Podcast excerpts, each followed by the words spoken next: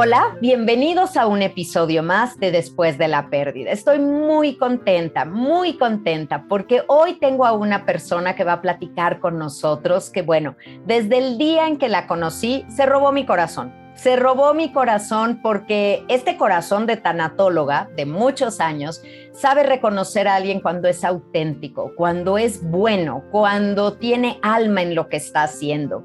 Y esta gran mujer que hoy van a conocer y que voy a dejar que ella se presente a sí misma, porque estoy segura que cuando la presentan dicen muchas cosas, que es una bailarina extraordinaria, pero que es una gran conductora, pero además canta, pero además es una host increíble. O sea, bueno, yo sé que pueden decir muchas cosas, pero siempre hay algo que se nos quedará en el tintero y quiero que ella hoy nos lo diga. Me siento muy honrada y muy feliz de estar hoy con Cintia Rodríguez aquí, así que bienvenida, gracias por ¡Eh! acompañarme. Oye, Gaby, dije, sí soy yo, ¿verdad? Ah. Claro. Qué bonita Todo eso que yo dije, todo eso y mucho más eres tú. Tengo la fortuna que compartimos una entrevista, un segmento que me dejó ver tu alma, eh, que me compartiste cosas, eres generosa, eres impecable en tu trabajo, pero bueno, yo ya me callo porque te toca presentarte a ti. ¿Quién es Cintia Rodríguez?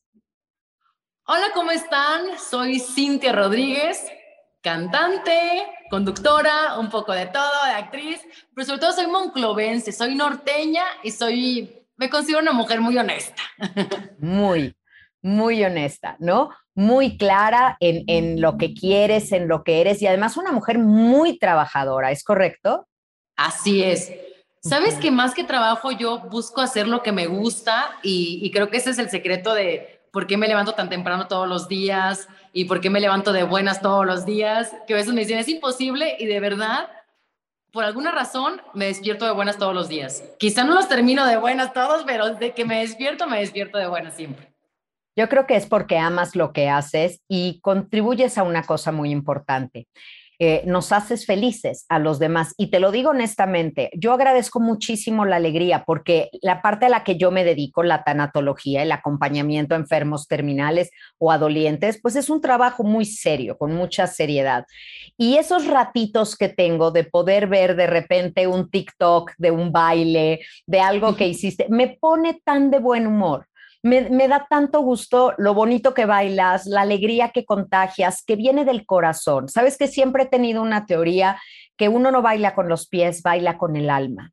Y tu alma se mueve hermoso, hermoso para hacernos sonreír, para hacernos reír, eres, eres alegre, eres literalmente como el nombre de tu programa, eres la alegría.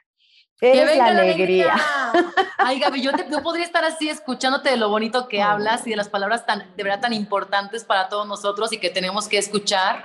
Y yo te agradezco mucho esta plática porque sé que además de que me va a servir muchísimo a mí, le puede servir muchísimo a alguna persona que la pueda escuchar por lo que nos tienes que contar y decir. Esa es la generosidad. Fíjate que a veces las personas creen que cuando alguien sale en la tele o se muestra tan feliz como lo eres tú, pues todo está bien en su vida, ¿no? Y se les olvida ver que todos somos seres humanos y que en este pay del dolor cada quien tiene su rebanada. No hay nadie que tenga el pay completo, pero a todos, todos hemos tenido pérdidas y en este espacio trato de que mis invitados compartan alguna pérdida que hayan tenido para pues platicarle eso a las personas y que ellos vean a la persona atrás de esta mujer hermosa que ven en la televisión, pero también pues para compartirles tus mejores prácticas, ¿qué te ayudó acaso a hacer lo que haces si tu trabajo fue una herramienta que te sirvió o al contrario estorbó? Así que cuéntanos, Cintia, cuéntanos alguna vez que se te haya roto el corazón con alguna pérdida. Yo creo que la pérdida más, más fuerte que, he tenido eh, ha sido la de mi abuela materna, mi abuelita Nachita, como le decíamos. ¿Y, por qué? Porque ella, eh, ¿qué te puedo decir? Su abrazo era de esos abrazos que curaban todo. Nos íbamos de su casa y ella nos seguía con la bendición hasta que el coche ya no se veía. Y entonces ella, cuando yo era más chica, siempre me decía, cántame, ándale, cántame que yo soy tu fan número uno. Y cántame, mi hijita, que soy tu fan número uno. Toda la vida me dijo, soy tu fan número uno. Y tú un día vas a salir en la tele, me decía mi abuelita, ¿no? Y yo, ay, abuelita, pues ya sea, yo toda norteña, ¿cómo creo, abuelita? Pues ojalá. Y cantaba y, y, bailaba con ella y me aplaudía y me decía, soy tu fan número uno y cántame otra vez, cántame otra vez. Ella falleció cuando yo tenía 15 años y las oportunidades para cantar mías ya más en forma llegan cuando estoy en la prepa, 17 años. Okay. Y a los 20 llega la oportunidad de la academia, que fue ya estar en la televisión en un programa, en un reality show. Pero yo siempre sentía como esa parte de mi abuelita que me decía, si tú fue número uno, nunca me vio en la televisión, ¿sabes? O sea, era el sueño de ella, me decía que era mi fan número uno, pero ella nunca llegó a ver lo que tanto deseaba para mí. ¿Y cómo sabemos, no? Es que quién sabe. Fíjate que tengo un paciente que es adorable, un señor muy mayor, que ya está muy malito y me dice, mira Gaby, lo único bueno de saber que ya me voy a morir es que el día que me muera voy a saber quién mató a Colosio, qué pasó con el cardenal Posadas, lo voy a saber todo. Y le digo, ¿de verdad crees eso? Me dice, sí, estoy seguro que en el momento que me muera me va a venir como una iluminación y lo voy a saber todo. No sé si es cierto o no, pero me gustó y, me lo quedo y te lo comparto porque yo sé que, que, tu abuelita hubiera disfrutado enormemente todo lo que disfrutamos ahora verte diario en la televisión, pero quién sabe si ella lo está sintiendo, porque tú sabes que la muerte acaba con la vida de una persona, pero no con lo que sentimos por ella, de ida y vuelta. Y probablemente ella está disfrutando este momento de luz en tu vida también enormemente, no lo sabemos. ¿Qué edad tenía cuando ella murió? Tenía, si no me equivoco, 64 años. Oye, era muy joven. Era joven y, creo que mi mamá decía, ay, tu abuelita falleció en 64 y mi bisabuela había fallecido a los 40 y tantos y mi mamá dice, tiene 71, mi mamá dice, ya me pasé, yo no, mami, no, y es diferente, vamos a romper con eso de que las mujeres se, se, van a morir jóvenes en la familia, pero yo creo que seguramente alguien que nos está viendo o que está escuchando sabe lo que es conectar con el alma de alguien más. Y yo sé que mi alma estaba conectada con la de ella, como está conectada ahora con la de mi mamá, porque cuando ella falleció, yo cantaba en el coro de la iglesia y en el momento eh, que estaba cantando, yo no sé por qué, nunca me había pasado algo así, estaba cantando y cantando en, en la misa y empecé a sentir que me faltaba el aire. Y yo decía, es que me falta el aire a la hora exacta que esto estaba pasando. A la hora exacta que esto estaba pasando, no podía respirar, no podía respirar. Y les dije, me tengo que salir, de, me salí de la iglesia. Eh, un amigo mío que era el coro salió y me dijo, ¿estás bien? Le digo, es que me está faltando mucho el aire, no sé qué me pasa, no puedo. Y resulta que cuando se termina la misa, se me pasa a mí después de un ratito, regresa la respiración. Voy llegando a mi casa, vamos caminando por la calle y veo que afuera estaba mi mamá con eh, los vecinos de mi abuelita. Y entonces yo no entendía qué pasó, pero volteé a ver a mi mamá, yo qué pasó y empieza a llorar y, nos dicen mis hermanos y a mí de que mi abuelita había fallecido. Y yo no lo podía creer y me enteré que falleció de un paro cardíaco fulminante, solo le empezó a faltar el aire y le dio un paro y falleció. Y, y supe ahí la conexión tan grande que teníamos de que el momento que ella le estaba pasando yo lo sentí. Y, hay muchos momentos en los que cierro los ojos y te juro de verdad que siento que la estoy abrazando y siento que ella me está abrazando y hay muchas señales que, hacen que, que, esté convencida de que ella sí está viendo todo lo que está pasando conmigo, algo que tanto deseamos las dos y, y sé que mi fan número uno está desde allá arriba viéndome todos los días. Seguramente no se pierde, venga la alegría. Seguramente no. ¿Cómo se llamaba tu abuelita? Se llamaba María Ignacia, pero le decíamos, era mi abuelita Nachita, así le decíamos todos.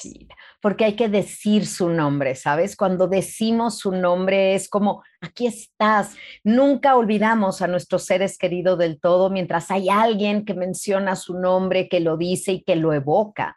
Y qué bonito que la uses como esta inspiración para tu vida. ¿Qué, qué es lo que la hacía tan especial? Porque no sé cuántos nietos tenía tu abuelita, pero si uno tiene seis nietos y se muere una abuelita, es como si se hubieran muerto seis personas diferentes. Para cada quien era algo especial. Ella era tu fan número uno, pero ¿qué más? ¿Qué más era para ti? ¿Por qué era tan especial? Porque ella era puro amor. De verdad que yo creo que no hay persona que no la conociera y no la amara desde el instante número uno. y aunque no conociera a alguien, era de, mi hijo, déjame te abrazo y beso y apapacho. Y le encontraba regularmente bueno, en el pasillo, en su mecedora y haciendo oración y pidiendo por toda la familia.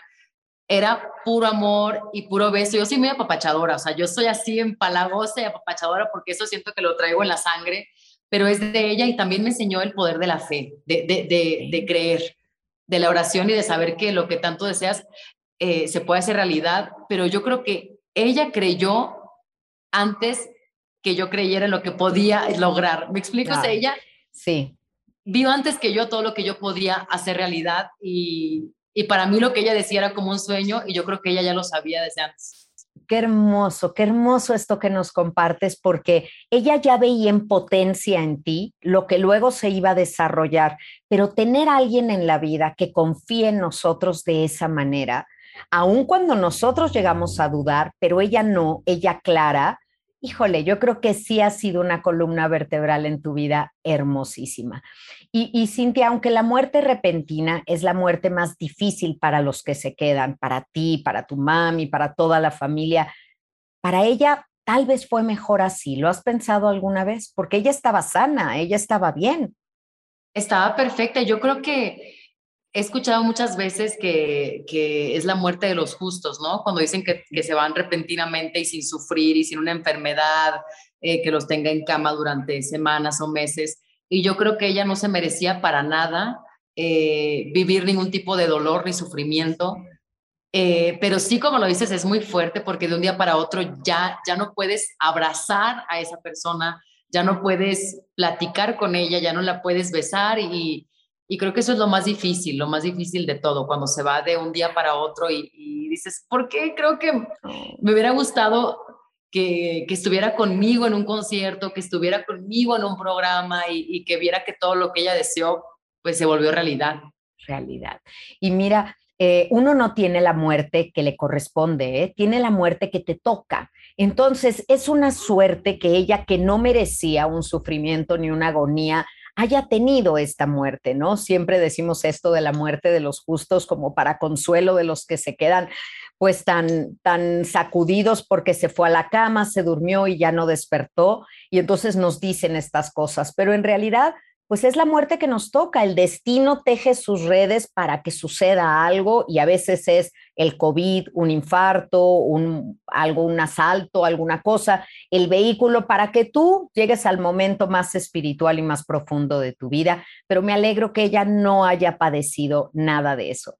Y, y dices algo muy importante, ¿cómo nos hacen falta nuestros seres queridos? No solo en los malos momentos, que pues quisieras que estuviera y te sobara tu cabecita, pero también en los buenos. ¿Qué ganas dan de compartirles esto, de decirle, tenías razón, mira lo que pasó, ¿no? Sí, sí, sí, sí. Y además, creo que tenemos tan poca...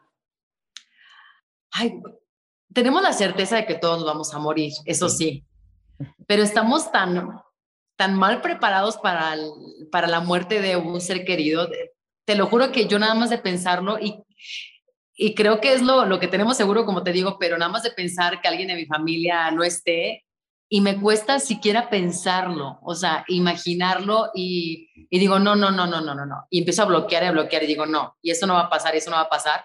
Y sí va a pasar, pero no me siento, nunca me siento preparada para, para una pérdida tan difícil. Gracias por compartir esto tan lindo, porque mostrarle tu vulnerabilidad a las personas que también sienten esto, ¿sabes? Hay chicas que van a mi consultorio y me dicen, ay Gaby, es que yo nada más de pensar que se mueran mis papás, es que no duermo.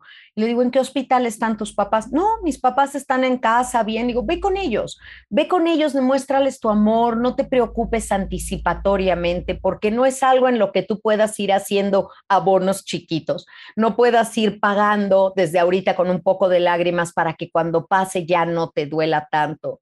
No hay vacuna contra el dolor, pero lo único que sí te ayuda es esta satisfacción del deber cumplido, saber que fuiste la mejor versión, que te hubiera gustado tenerla más tiempo y serlo todavía más, pero que hasta donde te fue concedido, vida estamos en paz. Ella fue una abuela extraordinaria y estoy seguro que tú fuiste una nieta que la llenó de alegría, de orgullo, que te presumía, y eso es algo hermosísimo, ¿no?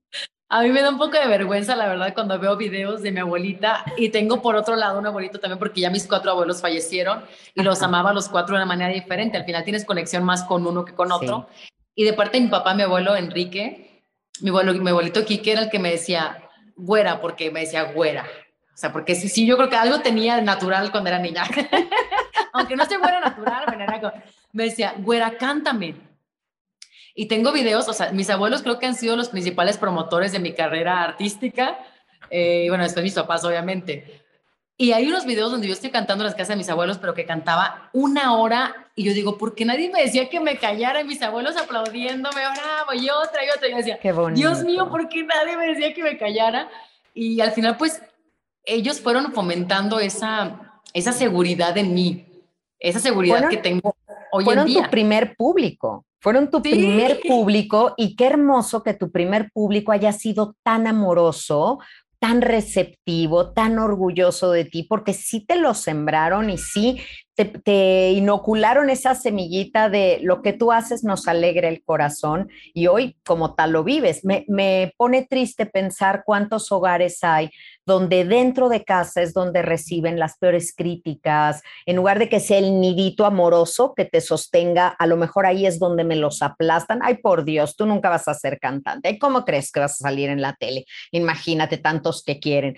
Ese tipo de comentarios que te ponchan el globo, pero tu abuelita era todo contrario, estaba tan segura de tu victoria, híjole, que sabía que ibas a llegar a eso desde ahí estaban fomentando en mí tantos valores tan importantes. Ahora que estoy más grande, me doy cuenta de dónde viene, porque dicen que de pronto los primeros años son los más importantes en, en la formación de un ser humano. Y digo, claro, de ahí viene mi seguridad, de ahí viene mi fe. Para mí realmente la fe es algo tan importante que lo aprendí de mi abuela y de, mi abuelita, que, yo sé que, rezando y orando y pidiendo con el corazón y también pidiendo perdón por cosas, me siento mucho mejor por dentro. El poder de la oración me parece algo eh, mágico, pero todo eso y el, poder también de, la unión familiar. Creo que eso también, el ser una familia unida, yo tengo mi familia como le llaman familia muégano y así somos y lo aprendí de mi abuelita, o sea, se fue mi abuelita y al final son de esos pilares que unen a la familia y que ya nunca es igual, ya por más que nos queramos reunir, ya nunca es lo mismo, pero sí fomentó en cada una de las familias de sus hijos la unión y, y el estar siempre para, para la familia. Eso creo que es muy, muy importante. Y ya empezaste a compartirnos qué te ha servido y qué te ayudó en ese momento. Primero, tu fe, que ella misma, fíjate, uno nunca sabe para quién trabaja, ¿no? Uno nunca sabe qué le estás enseñando a otros que luego esos otros van a, poder usar y tejer como una red de apoyo cuando tú no estés. Entonces, esa fe, desde luego, la unión familiar, ¿qué más te ayudó a salir de este y otros duelos que hayas tenido en la vida? Sabes, Gaby, que luego es, muy fuerte porque te encuentras con personas que, que son sensibles como a este tipo de, de comunicación de pronto con las almas. No sé, yo nunca he llamado a eso, pero como estoy en programas y vienen invitados, eh, de pronto me dicen, hay alguien que te cuida mucho y sin preguntar. Y yo, sí, tu abuela materna y yo, ok. Y sin saber nada de ti, porque esto es algo que no compartes nunca, o sea, estamos abriéndolo hoy aquí, pero ¿cómo podrían saberlo? Y otro invitado, porque yo la verdad, yo, yo, yo sí trato como de, a mí no, nunca he sido como cercana a toda la parte de que me lea las cartas, no, no soy nada de eso, pero como vienen tantos invitados a los programas, nada más de saludarme, de hola, y hay una persona que te quiere mucho y que está muy orgullosa de ti, y es tu abuelita, yo no, o sea, me han llegado tantos mensajes de ella. Un día me hicieron una regresión también en vivo en un programa, por allá andan los videos. Eh, yo nunca había hecho una regresión, o sea, como una, una hipnosis y me, me, transporté hasta el momento en el que estaba en el pasillo de la casa de mi abuela y la abrazaba y sentí el abrazo tan real que yo no podía dejar de llorar. pero lloraba, o sea, te lo juro, con un llanto como, o sea, inconsolable, pero era un llanto de felicidad, que de pronto también es difícil entenderlo, ¿no? Yo es que estoy feliz, te los juro. Volví a sentir el abrazo de mi abuela y estoy muy feliz y esto se me va a quedar ya para toda mi vida y yo sé que era parte de una, de una hipnosis, pero lo sentí tan real que, que me ayudó. Y creo que hay herramientas que nos pueden ayudar a, a, superar, pues más que superar, a aprender a vivir con, con esta pérdida, ¿no? eso, aceptarla y quedarte con todo lo que sí hubo. Hoy justamente en consulta tenía yo a, una mujer que está sumamente triste porque se perdió, eh, bueno, eh, por una circunstancia muy especial perdió a su pareja y me decía, Gaby, es que lo extraño, extraño su mano, extraño estar agarrada de él, extraño amanecer a su lado.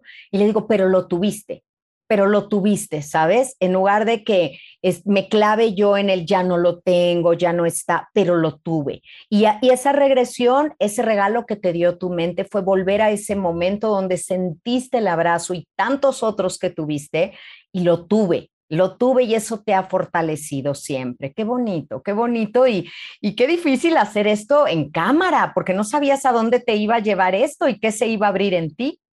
No sabía, pero soy bien aventada, la verdad. O sea, o sea no, creo que también son las cosas que, que, me han ayudado. Debes de perder para estar en, en, frente a las cámaras el miedo a, a, hacer el ridículo, el miedo a que salga algo que quizá no tenías planeado, que de pronto se expusiera de tu personalidad. Pero la verdad es que yo me siento bastante relajada con lo que soy y no me da miedo como mostrarlo, pero sí fue un poco de riesgo porque no sabía yo qué iba a pasar en el momento. Nunca me habían hipnotizado. O sea, realmente sí fue algo extraño, pero también te das cuenta que, que, la mente te lleva hacia esos recuerdos que quieres volver a vivir, ¿no? Que quieres sentir otra vez cerca. Y, que tienes cosas lindas dentro, lindas, porque yo creo que las personas que tienen miedo a ejercicios como estos, pues es, ¿qué me va a salir? Hay una frase que me gusta que dice, híjole, mi mente es un vecindario tan peligroso que procuro no ir sola en él, ¿no? o sea, quiero ir acompañada porque no sé cómo, cómo sea mi mente ahí en, en, lo oscuro, pero tú, bueno, pues hay esta alegría, esta chispa, que claro, viene, te lo enseñó seguramente ella con la alegría, con aplaudirte el canto. ¿Por qué crees, Cintia, que los abuelos son esta figura tan importante para los latinos. Es que en otras latitudes no entienden este tipo de duelos, ¿sabes? Te dicen como, bueno, pero ya había vivido su vida, pero era mayor, pero es normal que se vayan antes que uno. Tratan de hacerlo muy lógico y racional. Pero ¿por qué crees que los abuelos son tan entrañables para los latinos? Yo lo veo ahora con mis papás como abuelos y yo creo que no hay abuelos más maravillosos que ellos. O sea, los veo cómo se desviven con los nietos y cómo juegan, cómo hablan con ellos y, tratan de corregirlos hacia, pero con toda la paciencia y con todo el amor del mundo. Yo creo que los abuelos son tan importantes porque te comparten experiencias, pero todo lo que hacen lo hacen a través del amor y basados en el amor tan profundo que sienten por ti.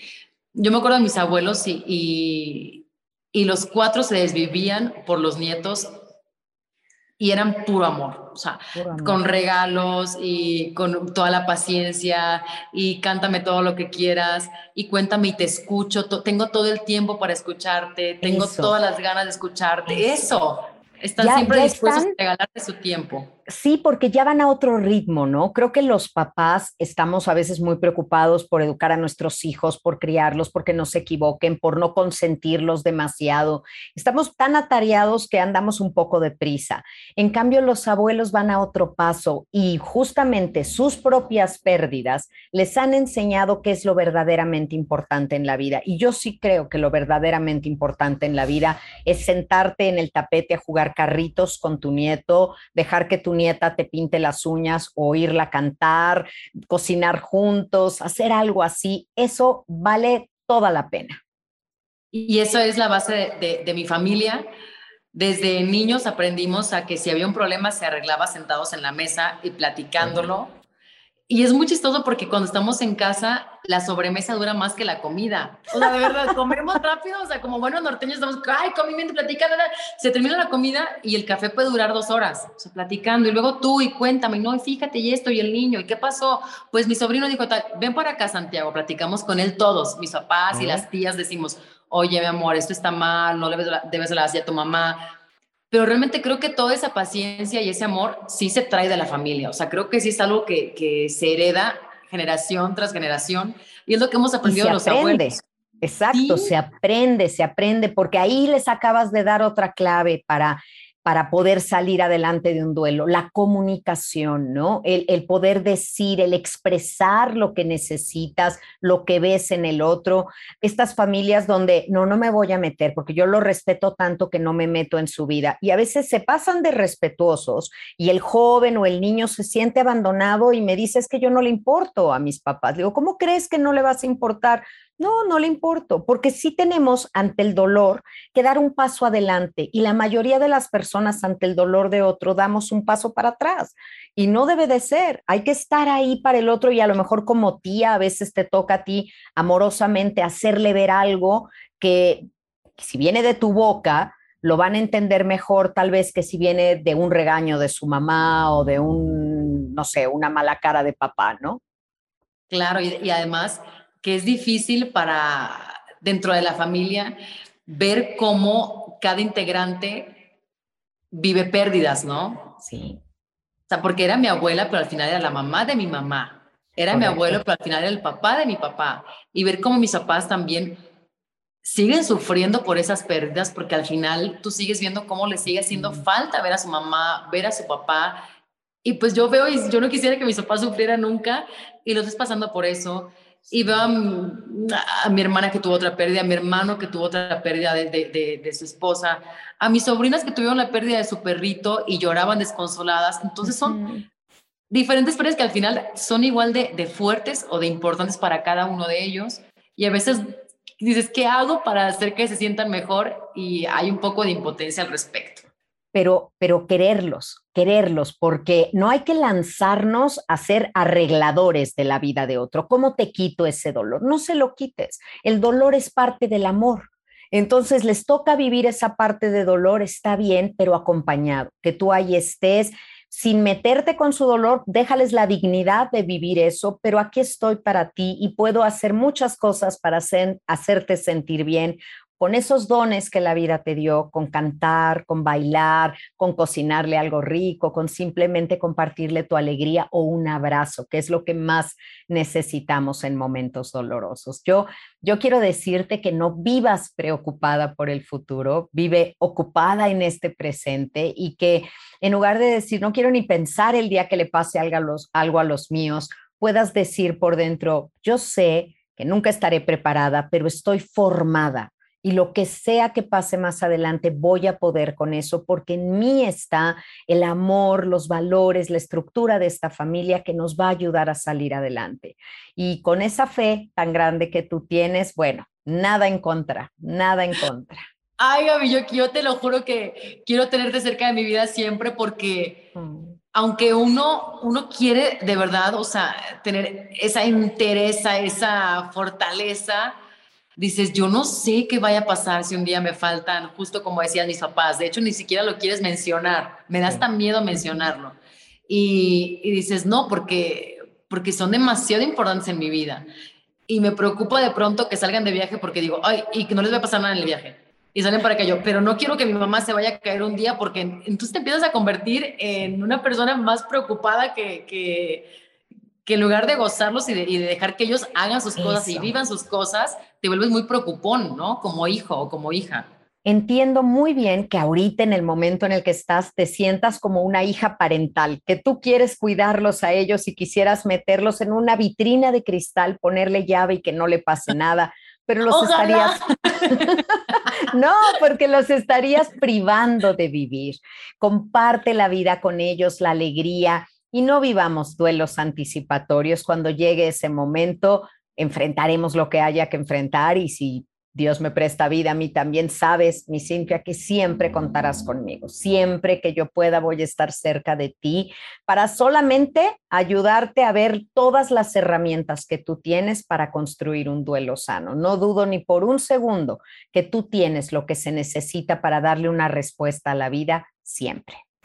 Gracias, Gaby. que tus palabras nos hacen tanto bien porque nunca sabemos a veces nos abrimos, abrimos nuestro corazón, pero nunca sabemos qué esté pasando la persona que está ahí detrás de, del celular, detrás de la computadora, detrás de la pantalla, y, y que esas palabras puedan, puedan salvar a, a, esa persona en este momento. Pues sí, tocar, tocar su corazón, que es lo que tú y yo buscamos con, con el tiempo y la dedicación que le ponemos. A ver, mi Cintia, y quiero, ah, vamos a esta parte del podcast donde te voy a hacer tres preguntitas rápidas y, y tienes que contestarme lo primero que te venga a la mente y eso seguro será lo correcto, ¿de acuerdo? De acuerdo. Con todo esto que hemos platicado y todo, cuando tú escuchas la palabra muerte, ¿qué es lo primero que viene a tu mente? Paz. Wow. Wow. Qué hermoso, qué hermoso, ¿ves? Ahí son los momentos en los que se nota la fe. Excelente. Imagínate, Cintia, que tú estuvieras en el final de tu vida, en la recta final de tu vida, y tuvieras la oportunidad de platicar con alguien, un muchacho, una joven, que está empezando a vivir. ¿Qué consejo le darías sobre la vida? Con todo lo que tú aprendiste en ella, ¿qué querrías compartirles para que no se les pasara por alto esa lección tan importante? Vive con alegría, disfruta cada momento, abraza, abraza mucho y besa mucho, besa mucho, que la vida se trata de justo de eso, de gozarla, de disfrutarla y también de todo lo que damos a los demás. Creo que eso es lo más importante, dar amor, dar alegría, dar. Wow.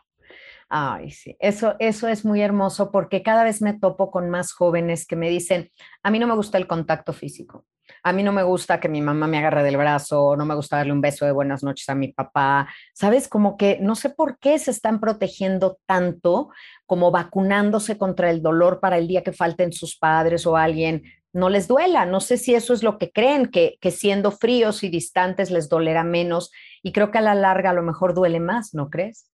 Y sí, creo que va a doler mucho más, pero te das cuenta cuando te falta esa persona y siento que en un momento en el que estamos viviendo ahora de tanta tecnología, de tantas redes sociales, tu contacto principal son con las personas que ni siquiera conoces en persona, que, que están a través de un aparato ¿cierto? Y por eso el contacto físico cada vez está entrando pues como en, en peligro de extinción. sí, sí, sí, con esta pandemia más, ¿no? Ajá, entre la pandemia, la tecnología, mm, no hay que, no hay que tratar de sustituir el abrazo y el beso y el tomar de la mano a alguien que queremos, eh, porque de verdad es, es muy necesario, es necesario el apapacho en tus días y, y te das cuenta cuando recibes un abrazo, cuando das un abrazo con todo el amor. Es que te contiene. Los brazos de otros suelen ser este contenedor cuando te vuelves agua porque eres puro llanto, pura vulnerabilidad. Los brazos de otro están ahí para sostenerte. Y es tan rico, es tan sabroso. Yo ahorita con esta plática ya tengo ganas de meterme aquí en la computadora, en el Zoom y a irte a abrazar.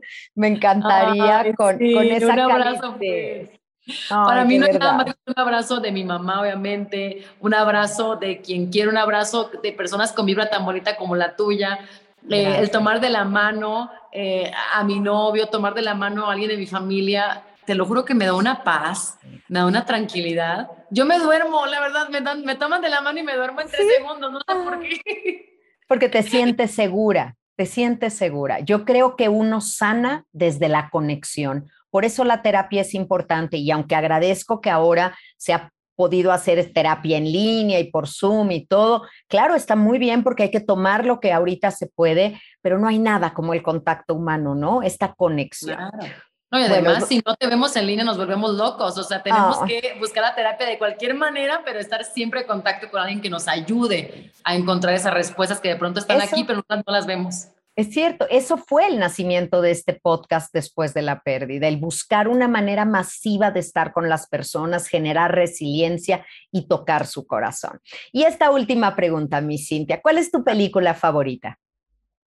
Mi película favorita, yo creo que de mis favoritas sí es...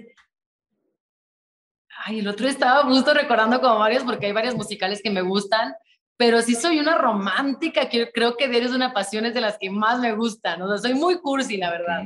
No, no, no, es que está bien, ese es un amor, un amor que vence obstáculos, un amor que a pesar de que tenga personas en contra se logra. Diario de una pasión es una película extraordinaria, extraordinaria, que toca muchos puntos, ¿no? También como no te conformes con alguien nada más ahí para esas noches frías de soledad, sino busca, busca ese amor que te haga vibrar el corazón. Que te haga vibrar, que te haga sentir un amor que sea intenso, pero un amor que te haga feliz también, porque el amor es felicidad. Yo creo que a veces decimos, es que el amor también es intenso y tienes que sufrir si amas. No, no, o sea, realmente no. Yo creo que no, yo creo que que estar con el amor verdadero es estar en paz, estar tranquilo, estar feliz, compartir muchas cosas afines y, y bueno, me costó, me costó el llanto hasta que encontré el amor verdadero. Claro, claro, porque tú le estás poniendo un ingrediente no solo a esta charla, sino a la vida en general, es la alegría. No confundamos que una relación tormentosa y de pleito es, es, de mucho amor porque peleamos mucho. No, no, no, no, no. Lo sano nunca será aburrido. El llevarte bien, el no pelear, el sumarte uno a la vida del otro eso es maravilloso. Yo te agradezco tanto, mi Cintia. Cuéntale a todos los seguidores de Después de la Pérdida dónde te encuentran, tus redes sociales. Invítalos a verte en todo lo que haces y qué viene por ahí de novedades. Pues les cuento, yo feliz de que compartamos tiempo juntos en mis redes sociales, por supuesto. Ahí estoy en Instagram, en Twitter, en todos lados, en Facebook, como arroba sin oficial o Cintia oficial. Y los veo de lunes a viernes en Venga la Alegría, de 9 de la mañana a 2 de la tarde. Les prometo que se la van a pasar muy bien. Y sí se Venga la Alegría porque sí estamos para dar solo buena vibra, buena energía, un poco de intensidad también, pero también es necesario para la televisión. Eh, y bueno, preparando cosas nuevas, obviamente siempre pensando en qué más hacer ya vendrá algo de música seguramente. Por ahí hay unos retos ahí, me encantaría hacer teatro más adelante, pero por lo pronto estamos en, en Venga la Alegría lunes a viernes. Eso, hazlo todo, hazlo todo, porque recuerda que la voz de esa fan número uno sigue ahí, en la porra, en primera fila, esperando mucho, mucho de todavía lo, todo lo que tenemos que ver contigo. Cintia, gracias enorme, de verdad.